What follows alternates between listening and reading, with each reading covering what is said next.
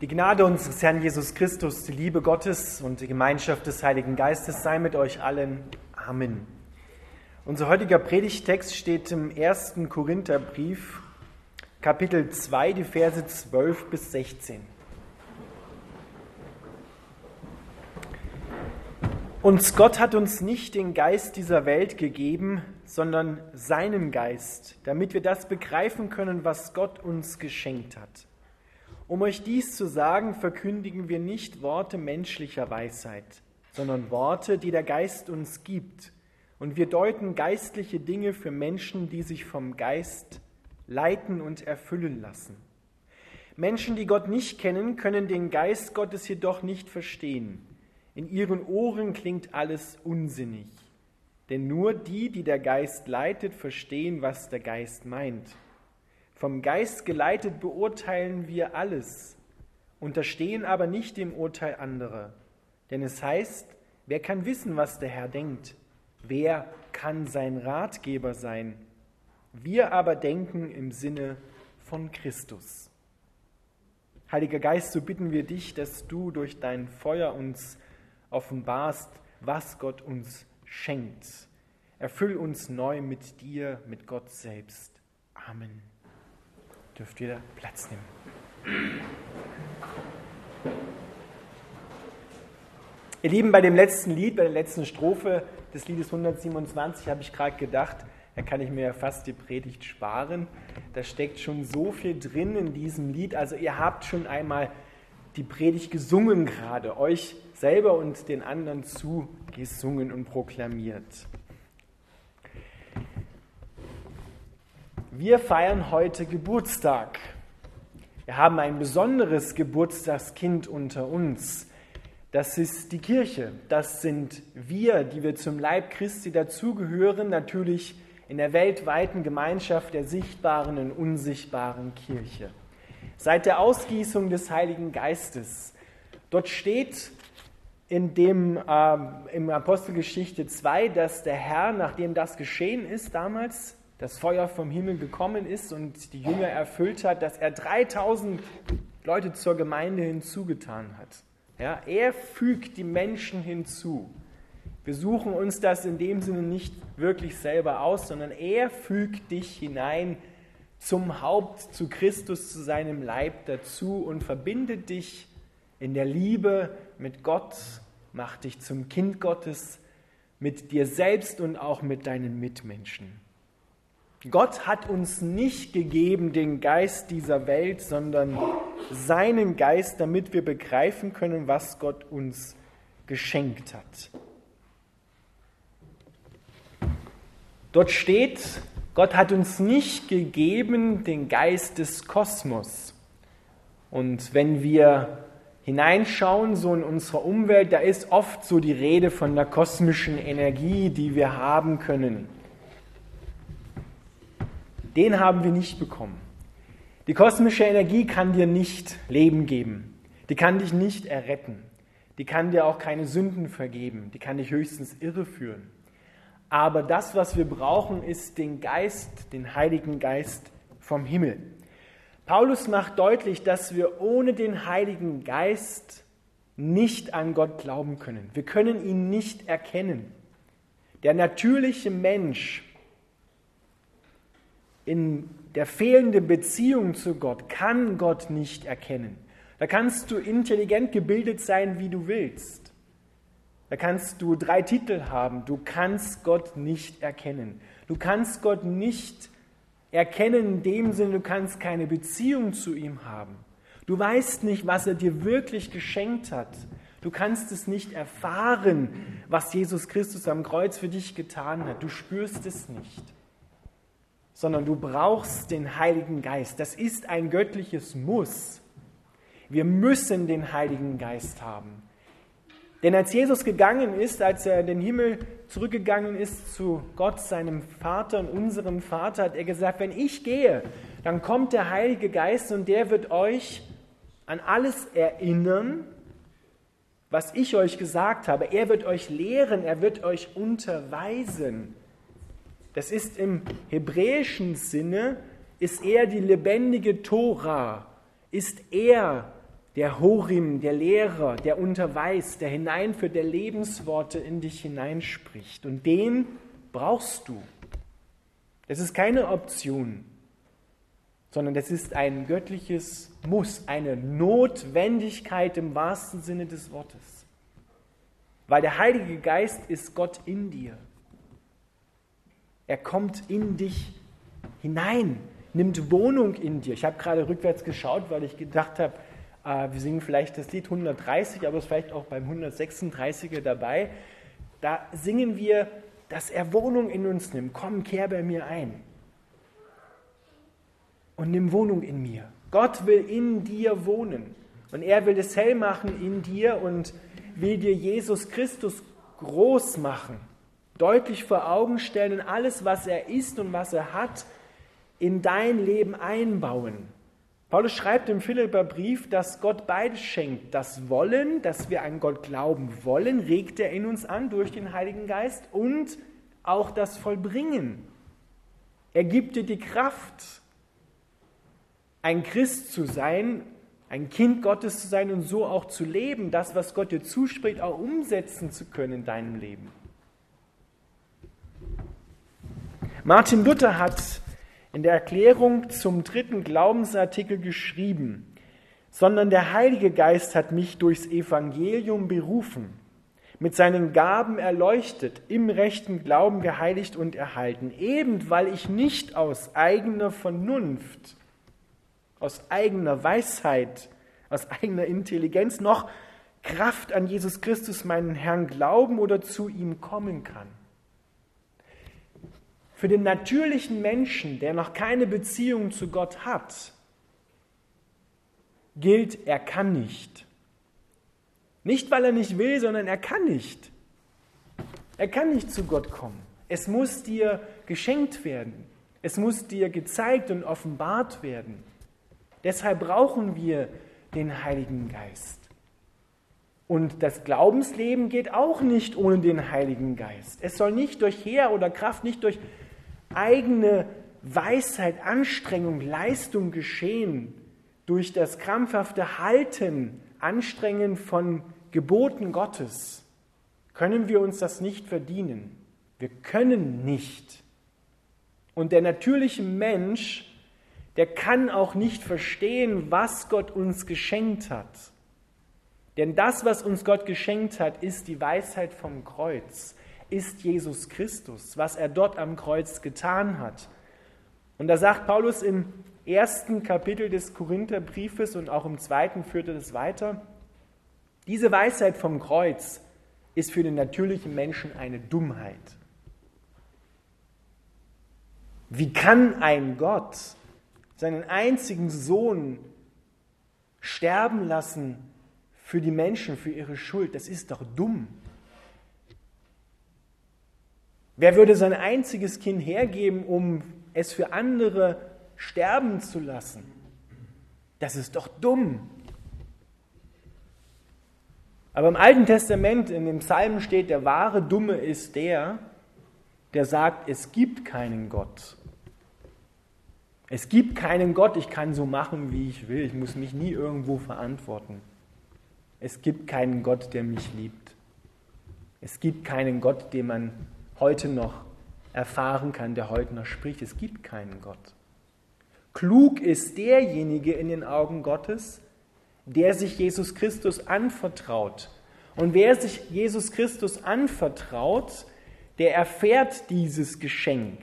Der weiß, dass er errettet worden ist. Das ist nicht ein kognitives Wissen, was wir im Kopf haben, wie man etwas auswendig lernt, sondern es ist ein Erfahrungswissen.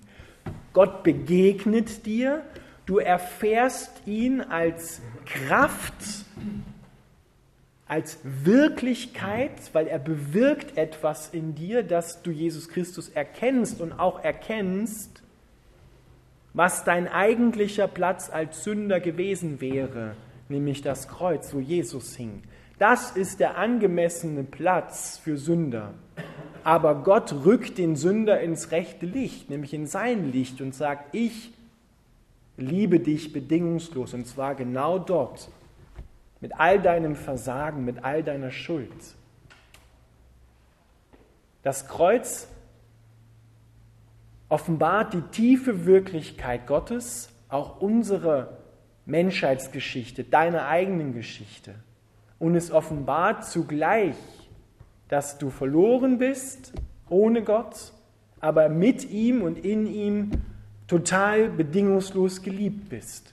Und durch die Liebe dann Stückchen für Stückchen, Gnade zu Gnade, von Herrlichkeit zu Herrlichkeit verändert wirst.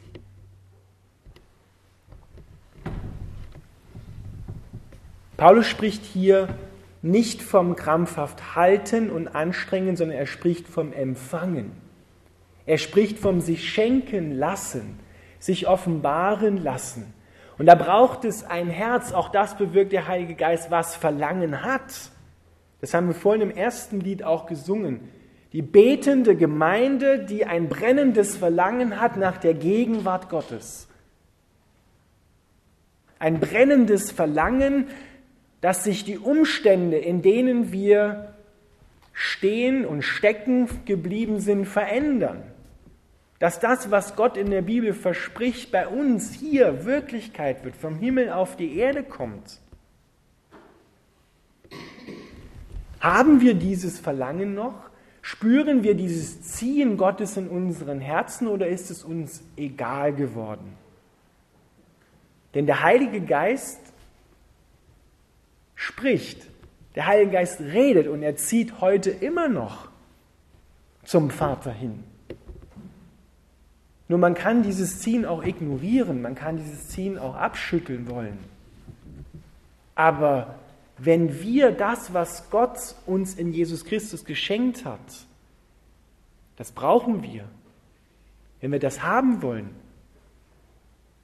dann brauchen wir dieses Verlangen in unserem Herzen diese Erwartung, dass Gott die Dinge verändert. Geschichte schreibt mit uns in seinem Sinne, dass sein Wille geschieht, dass das Band der Liebe zu Gott und zu mir, zu mir selbst und zu meinen Mitmenschen neu geknüpft wird. Und vor allem dort, wo wir es durchgeschnitten haben, wo wir gesagt haben, du kannst mir mal gestohlen bleiben, sowohl zu Gott als auch zu unseren Mitmenschen.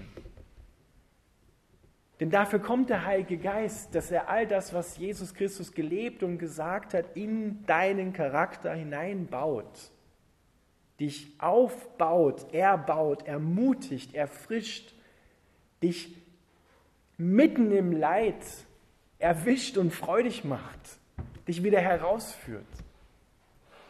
Das tut der Heilige Geist. Er ist nicht ein Nachtlakengespenst, sondern er ist eine Person, er ist das Wesen Gottes, der Charakter Gottes. Er ist Gott in uns. Vater, Sohn und Heiliger Geist, drei in einem. Selbst da brauchen wir schon den Heiligen Geist, um das zu begreifen. Nicht letztgültig und sagen, jetzt haben wir Gott in der Tasche, jetzt wissen wir, wie er tickt, sondern uns das immer wieder neu zu schenken und mit ihm Begegnung zu haben. Der Heilige Geist ist ein Beziehungswesen. Gott ist ein Beziehungswesen. Er will dich in Beziehung bringen. Denn einsam und allein fängst du an, dich anzustrengen, fängst du an, deine Mitmenschen, deinen Mitmenschen etwas vorzumachen, kannst du nicht echt sein, weil in dir vielleicht Angst sitzt, dass du enttäuscht, dass du falsch bist, dass du nicht richtig bist. Und Gott sagt dir aber, du bist in meinen Augen durch Jesus Christus auf dich geschaut vollkommen richtig aber immer mit Jesus, nie ohne ihn. Immer mit dem Heiligen Geist, nie ohne ihn. Und wer dann sich erfüllen lässt vom Heiligen Geist, der wird vom Heiligen Geist zum Zeugen gemacht. Er bezeugt das, was Gott Gutes an dir getan hat und will es anderen Menschen weitersagen, weil das ist dann dieses Brennen in dir. Das Gute, was Gott in dir getan hat, das muss man weitersagen. Das muss weiter bezeugt werden und so werden wir dann lebendige Hinweisschilder, sprechende und hinweisende Hinweisschilder auf Jesus Christus. Alles kommt von ihm her und alles führt zu ihm hin. Paulus ist so ein Zeuge geworden, der bezeugt hat, was Gott an ihm getan hat. Der, der die Gemeinde verfolgt hat, vom Saulus zum Paulus geworden ist, den hat Gott völlig umgedreht 180-Grad-Wende hat er gemacht in seinem Leben und sagt jetzt, das ist der Heilige Geist, das ist Gott in mir gewesen. Und ich will davon reden, ich will es weitergeben, weil ich will, dass noch mehr Menschen zur Familie Gottes hinzugefügt werden. Ich will, dass diese Familie noch größer wird und Gott noch mehr, das Lob Gottes noch mehr aufsteigt, dass das Lob Gottes größer wird. Deswegen schreibt er auch, der geistliche Mensch, wenn du in Beziehung mit Gott stehst, wirst du neu geboren. Der Alte, der Natürliche, der es nicht begreifen kann, der es nicht glauben will, der ist Geschichte. Und der Neue steht auf und der will es glauben, der sehnt sich danach und zieht in dieser Sehnsucht das, was Gott im Himmel schon vorbereitet hat, im Glauben auf die Erde und eignet es sich an. Der Glaube ist aktiv, nicht passiv, ist ein sich ausstrecken, ein sich hinhalten und erfüllen, wie ein Gefäß, das nur ein bisschen eine Pfütze vielleicht drin hat, kommen wir zu Gott und sagen, lass es überfließen. Nicht nur bis zum oberen Rand, sondern lass es überfließen, damit es hineinfließt in die Welt, hineinfließt in die Beziehungen, hineinfließt in den Ort, in das Dorf, in die Stadt, in das Land und es verändert. Der Strom Gottes, der durch uns ausgehen soll. Und wenn Menschen sehen die Risse in deinem Gefäß, wo es hinausfließt, dann werden sie sehen, okay, solche Risse habe ich auch, aber da strahlt plötzlich ein Licht heraus aus diesen Rissen. Da fließt ja etwas heraus, was neues Leben bringt. Und dann fangen die Menschen an, der Heilige Geist arbeitet dann schon an ihnen, diese Sehnsucht auch zu bekommen. Ich will auch so gefüllt werden. Ich will auch diese Liebe haben, die ich in dem anderen sehe. Ich will auch mitten im Leid Trost finden und wieder fröhlich werden. Wie machst du das? Ja, und dann müssen wir sprechen und sagen, pass auf, das mache nicht ich, sondern das macht Gott in mir. Das können wir uns nur schenken lassen und du brauchst auch den Heiligen Geist.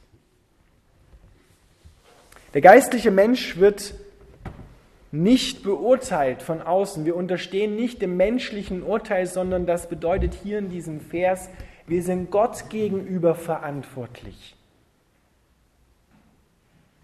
Dein Leben als Kind Gottes, als Christ, der an Christus glaubt, Du bist Gott verantwortlich letztendlich und stehst vor Gott und kein anderer Mensch, auch wenn er sagt, es ist dumm, was du machst, das Urteil zählt nicht vor Gott, sondern das Urteil, was Gott über dich gefällt hat am Kreuz, das zählt. Und er hat gesagt, ich rechtfertige den Sünder, ich rechtfertige den Gottlosen, der, kein, der nicht wissen will und nicht wissen kann von Gott, den liebe ich.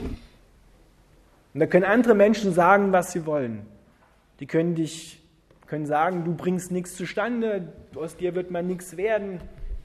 Das können wir Gott sei Dank alles am Kreuz ablegen und die Wahrheit, die da über uns ausgesprochen wird, die zählt und die verändert dich. Die macht aus dir einen wahren Menschen, so wie Jesus Christus. Wer kann wissen, was der Herr denkt? Wer kann sein Ratgeber sein? Wir nicht sondern der Heilige Geist erforscht die Tiefen Gottes und offenbart es uns dann Stückchen für Stückchen von Gnade zu Gnade, von Herrlichkeit zu Herrlichkeit. Nicht von einer Niederlage zur anderen, sondern von einem Höhepunkt zum anderen. So ist das hier gemeint. Und das beeinflusst auch unser Beten zu Gott. Nicht wir geben Gott Anweisungen und sagen, Herr, tu doch dies, mach doch das und jenes, warum tust du nicht, warum machst du nicht, denn da steht wortwörtlich im Griechischen, wir bringen Gott nicht das Gehen bei. Steht dort wortwörtlich im Griechischen. Wir bringen, wir müssen nicht Gott sozusagen auf die Beine helfen und sagen, komm, du beweg dich mal. Ja, siehst du nicht, wie schlecht es mir geht, sondern er will ja, er will ja helfen. Und, und dass, dass wir lernen, auf den Heiligen Geist zu hören und das auszusprechen, was auf seinem Herzen ist was er ausgesprochen haben will, in Übereinstimmung mit dem Willen Gottes. Wir denken im Sinne von Christus. Und das ist wiederum nicht ein kognitives Denken, was man, sich, was man auswendig lernen kann, weil dann bist du Christ nur in einer gepressten Form. Dann tust du nur so, als ob. sondern es soll echt sein. Und echte, das Echte, das ist der Heilige Geist. Das ist der echte Gott.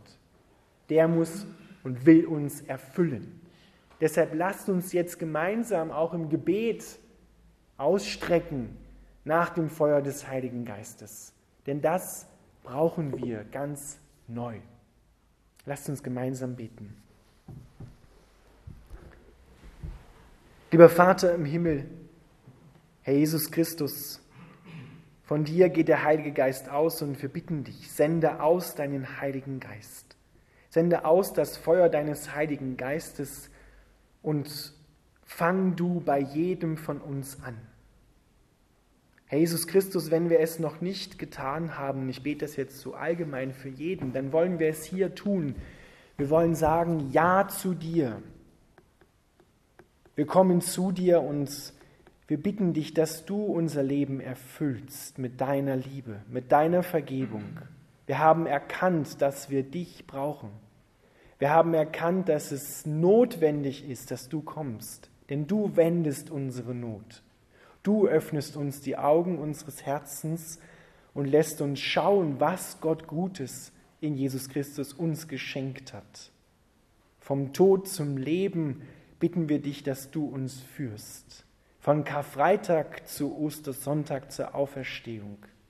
Und ich bete, Jesus, dass du jeden hier neu erfüllst mit der Gabe deines Heiligen Geistes, dass du in jedem dein Feuer anzündest und das beten wir auch für die gesamte Kirche, für die gesamte evangelische Kirche in Österreich, für die gesamte katholische Kirche auch und für alle Christen weltweit.